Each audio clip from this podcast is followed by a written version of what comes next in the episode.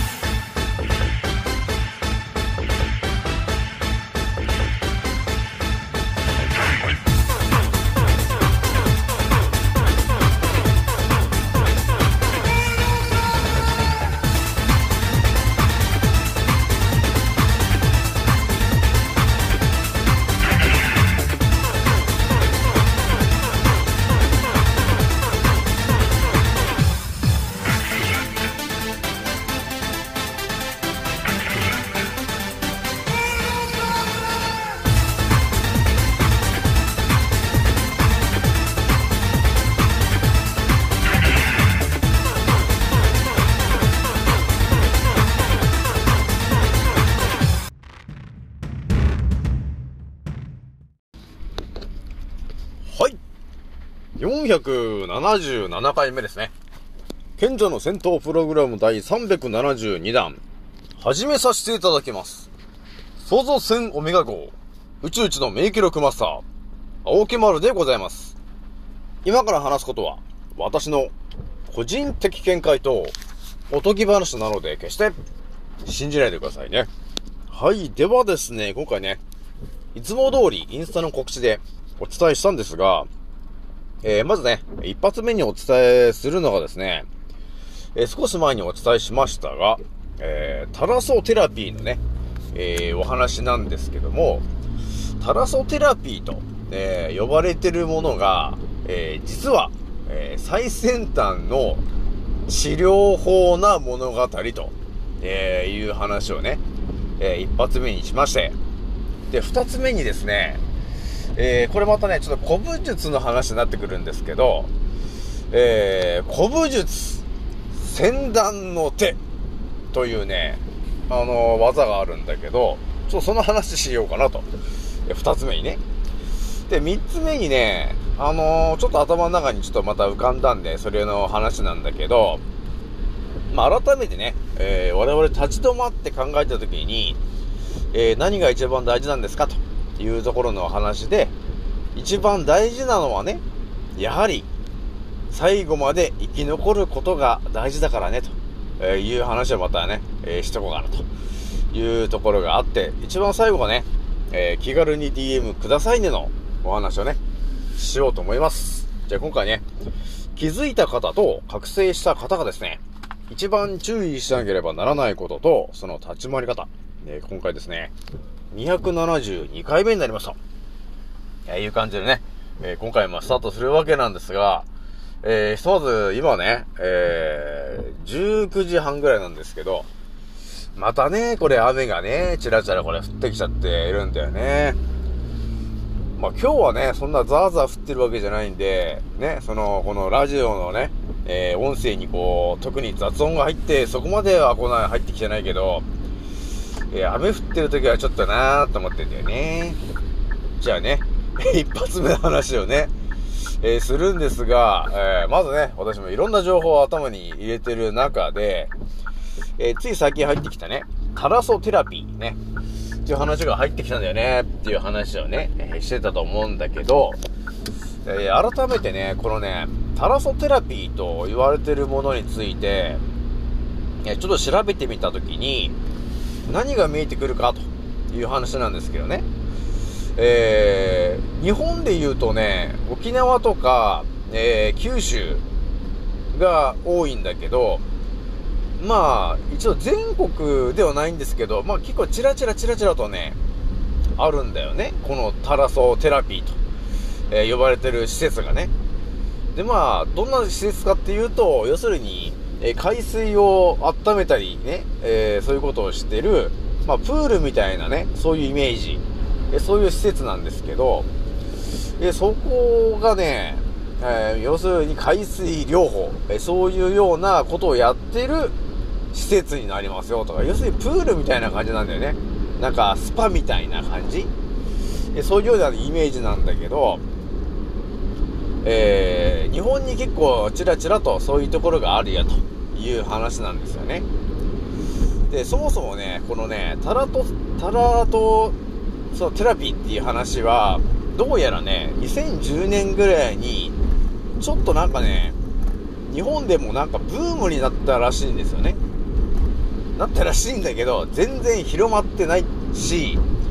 え私も知らなかったんですけど、過去ね、ちょっとブームになった時期があったらしいんですよね、と。まあでもやっぱりね、あのー、本当に体にいいことっていうのは広まっちゃいけないんで、えー、多分メディアが書き消したんだろうね。っていうところがね、ちょっと見えてくるはずなん、あ見えてきてるんですけど、でね、私がね、いろいろ調べてた時に見つけてたのがね、この、要するに海水というものが、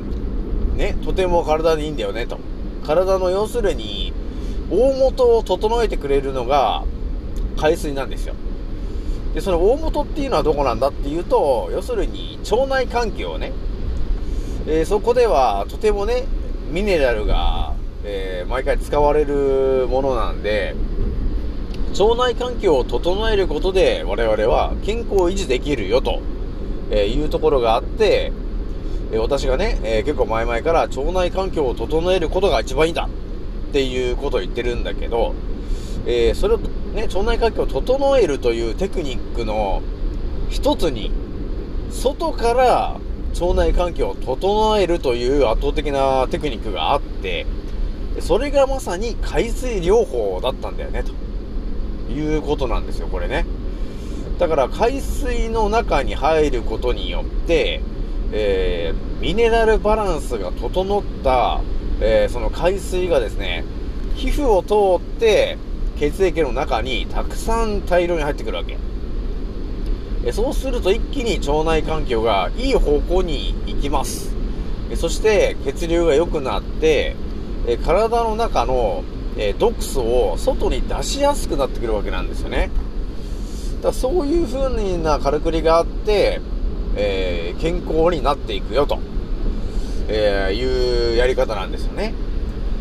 で、これがですね、え私が調べたところによると、えっ、ー、とね、ドイツ、ね、医学の最先端、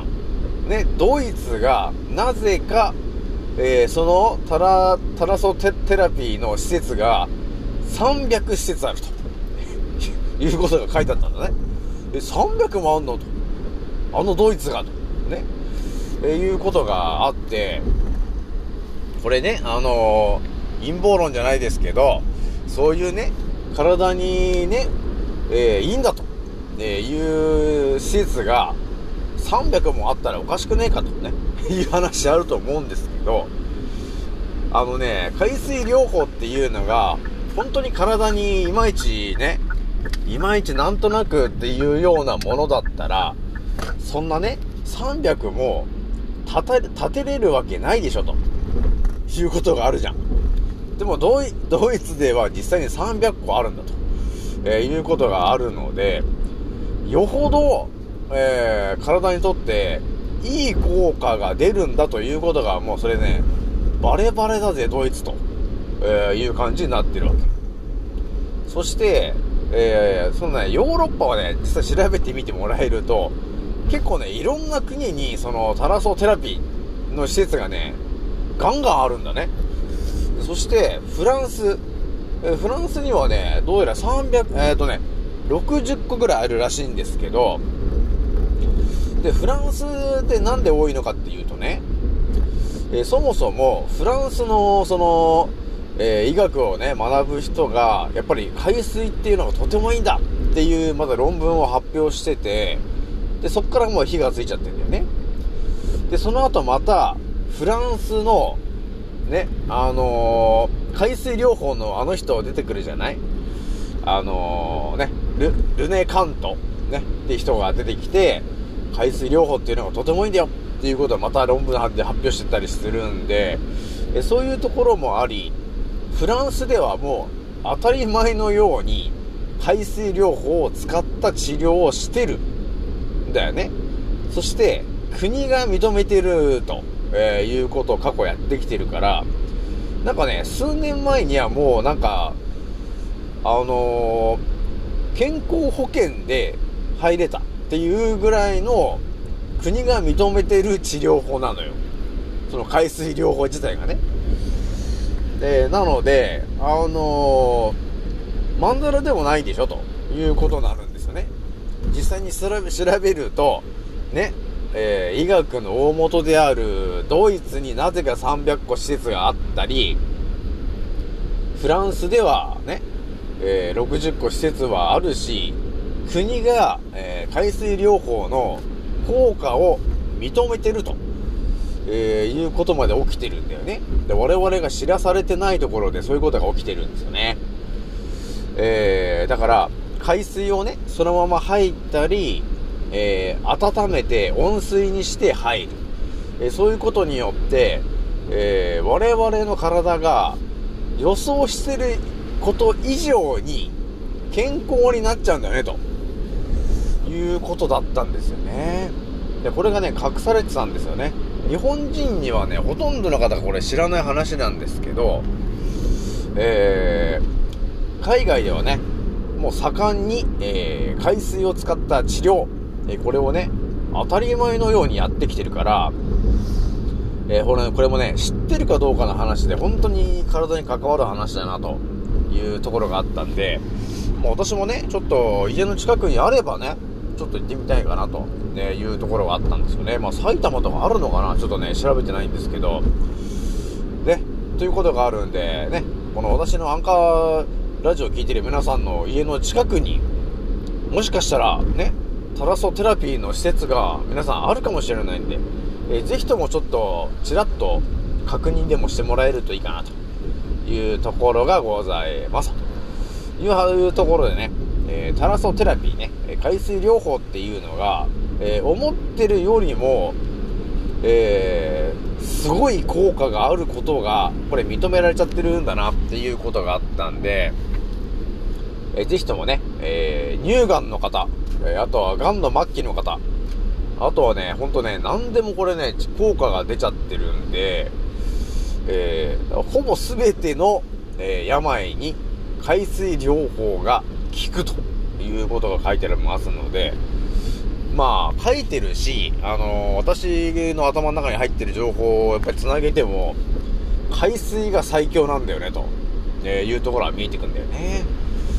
じゃそんなこんなで一発目の話を終わって、じゃあ二つ目のね、えー、話するんですけど、まあ、最近ね、あのー、河野先生の話をバンバン言ってると思うんですが、えー、やっぱりね、えー、我々の体のからくりの大元が分かってきたときに、えそれをどうやって使いこなすのか、ってことについて、ちょっと疑問に思って、いろいろ調べてたんだよね。えそして今、古武術にまあ、再再度私がスポット当ててるんだけど、えここでね、あのー、またね、ちょっと青木丸ワールドっぽい話になってくるんですけど、えー、その河野先生が言ってる話の中で、えー、人間はね、と、えー、本来、人間の体はこうだとね、いう動かし方があるんだけど、えそれをですね、え、知らされてないんだよねという話がまあありましてと。えー、それをね、えー、過去の、え武士の皆さんとかが、え書き記し、書き記してあった、え文献、で、そういうものを彼がね、いろいろ研究してた話の中で、え今回皆さんにお伝えするのがですね、ほんとね、これ当たり前と常識の人は、一切これ多分ね、ほんと聞いたことない話なんだけど、皆さんね、あの、手の指があると思うんだけど、その指を、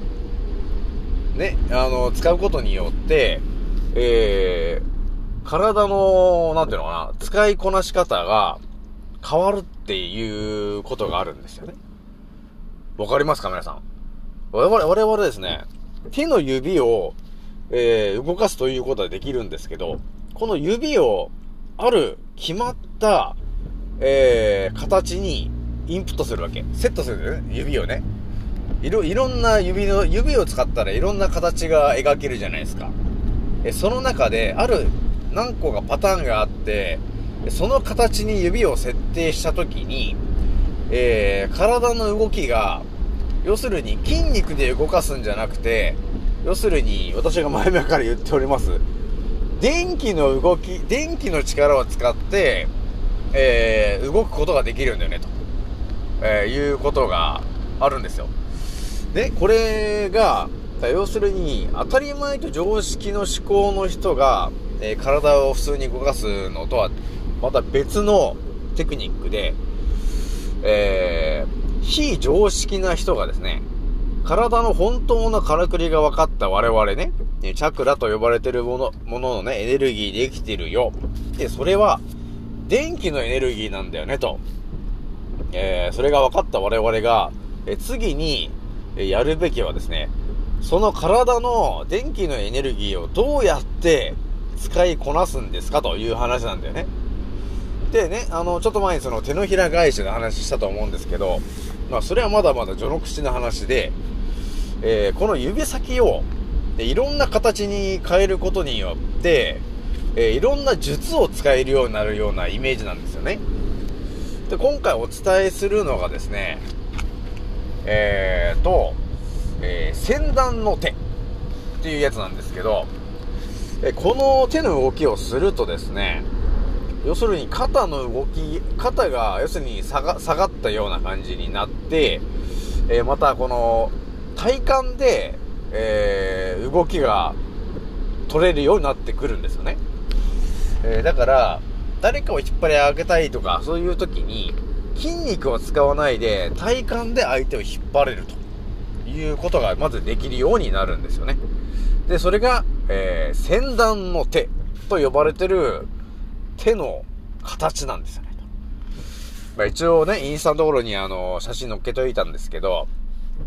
あの、ほんと変わった手の動きしてるんですよね。手、手のなんていうのかな。手をこう指、小指からこう曲げていくんだけど、えー、これと同じ、その写真と同じようにやってもらって、いろんな動きをするということになるんですよ。だから、なんていうのかな、筋肉で物事を動かすことをもうやめちゃって、体幹で動くというようなイメージになります。で、この先端の手なんだけど、私もいろんな、えー、先端の手の話調べていったときに、えー、また面白い話出てきたのが、このね、先端の手っていうものをいろいろやってた人がいて、ある人はね、えっ、ー、と、え短距離かなんかのね、そういう選手だったんですよね。あの、陸上の。その陸上の人が、ね、指先を何もしないで走ってるのと、この、ね、河野先生が、あの、伝えてる、先端の手という状況に、ね、指先を両方やった状態で走るんだと。そうすると、スピードが上がるんだよね、と。えー、いうことを言ってんですよ。だからね、なんて言うんですかね。我々はね、ほんと筋肉で動いてるのが当たり前だと、えー、思ってるんですけど、その力っていうのは、なんていうのかな、多分人間本来100%の体で動けるんですけど、今ね、なぜか筋肉を使って動くことが当たり前になってるんで、まあ、私のイメージからすると、多分筋肉で動くっていうのは、まあ多分えー、体の100%あるうちの多分20%ぐらいの力で今動いてるっていう考え方なんですけど、これを本来の電気のエネルギーで動けるようになってくると、ね、今まで多分ね、筋肉で動いてるから、まあ20%ぐらいの力でしか動いてなかったのが、えー、40、50、60、70ってね、えー、筋肉を超えた力で動けるようになってくるわけ。えー、だから、えー、筋肉を使った、えー、記録よりも、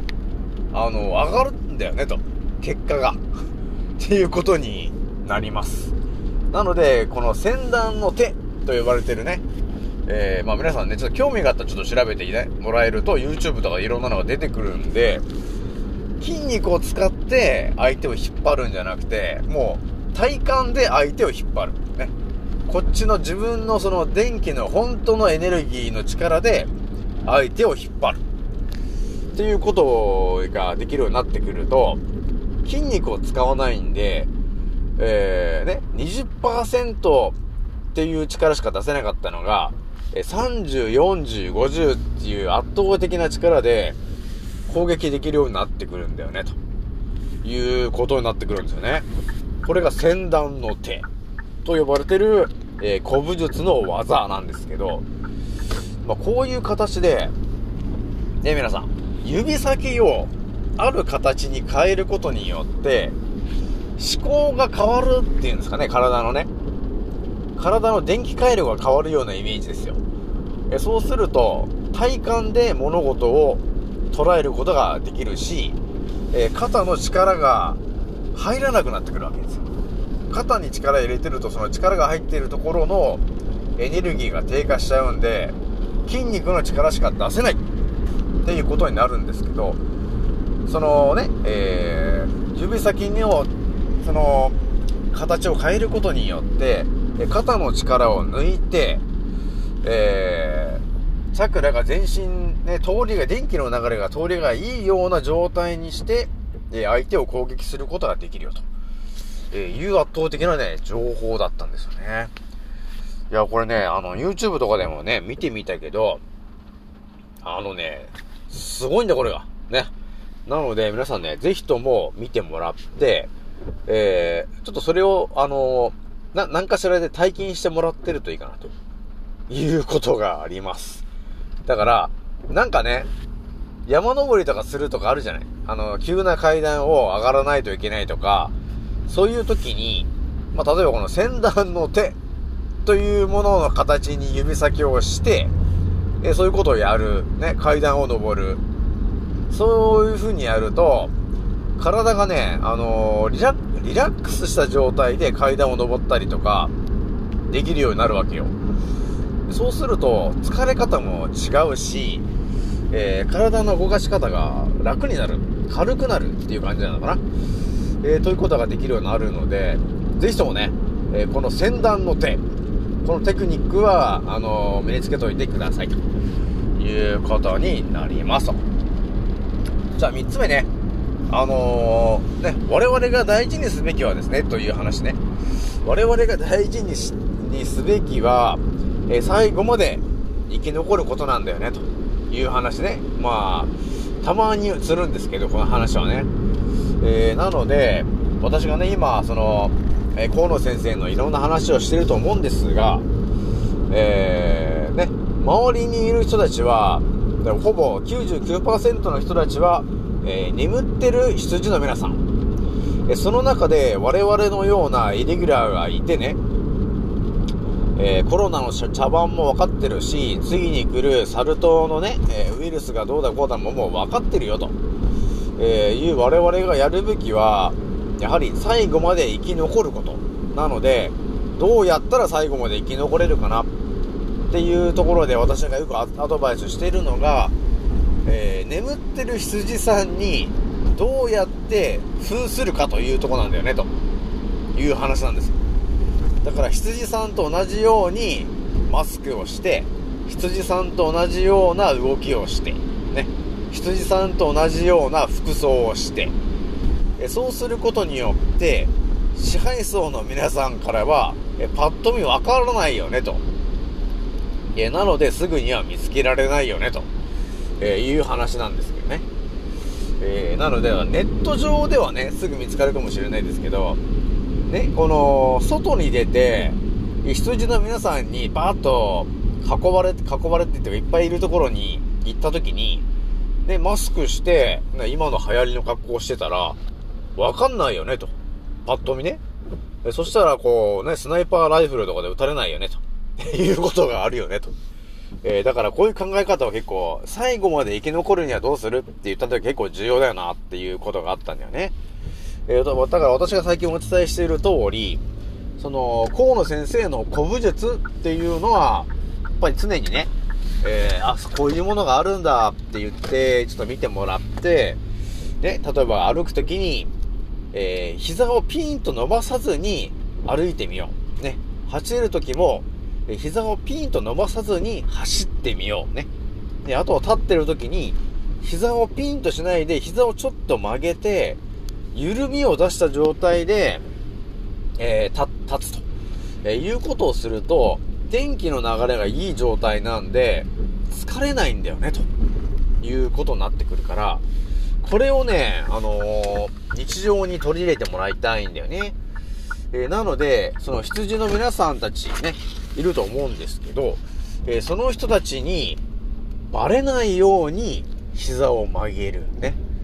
バレないように、えー、走る、歩く。で、そういうことをやると、ね、あのー、支配層の皆さんからもわからない、気づかれないと思うんですよ。あの人なんか歩き方が変だなーっていうのを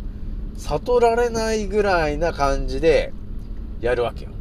だからいつも立ち仕事してるんだけど、えー、いつもピンよりもちょっと緩める。ね、自分の中ではちょっと緩めてる。っていうことをやるだけで、外から見た人は、あ、あの人立って仕事してるんだっていうのはわかるけど、えまさかちょっと膝を緩めてるとは気づかないよね、と。ね、いう話なんですよね。だから、ね、支配層の皆さんにバレないで、えー、日々鍛錬をする。これも結構大事だよなっていうね、えー、ところがあったんですよね。えー、なので皆さんね、えー、時間がある時にちょっとやってみてほしいなというところがあります。まあ、すぐできるのが、立ってる時に足をピーンとしているのと、えー、膝をちょっと緩めて、えー、立ってる。ね。かかとに力を入れて、あとは、えー、頸骨あたりを意識して、え肩幅に足開いて、え立つと。どっちが楽っていう話ね。そしたら多分ね、あの、ピンとしてない方がね、体的に楽なんだなっていうことに気づけるからね。なので、ぜひともやってほしいなというところがあります。じゃあ最後ね、えー、気軽に DM くださいねの、ね、お話なんですけど、えー、ひとまずね、えー、今いろんな方からね、DM くれてますけども、えー、あんまりね、残された時間が減ってきているから、えー、乳がんの方とかね、えー、がんの末期の方、あとは、アトピー性皮膚炎で困ってる方、えー、いましたら、ぜひとも、えーえー、気軽に DM してきてもらえると、え、ね、圧倒的な、えー、情報をお伝えすることができますので、えー、気軽に DM してきてほしいなというところがあります。じゃあ今回ね、これぐらいにしておきます。次のせいでまたお会いしましょう。またねー。もうそろ大空の彼方曇り空がはけてく。時計は午後5時回ってるそれでも遅くはないんだ。目を閉じて考えるふりはもうやめにして誓ったんだ。今の俺ならばきっと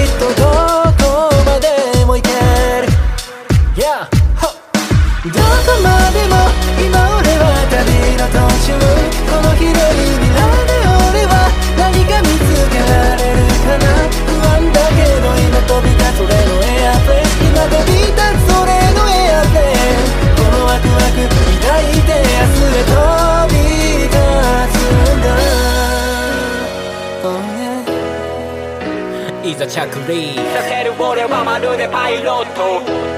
Yeah. どこにでもある小さなしがらみ。に振り回されている未だに右左左右気にしないように生きるだってライフは一回きりなのに。また誰かが噂話。噂話。そんなくだらない時間使ってなら俺らは速攻動紹介で境界線越えて言う。あげること。さながらジャンボジェ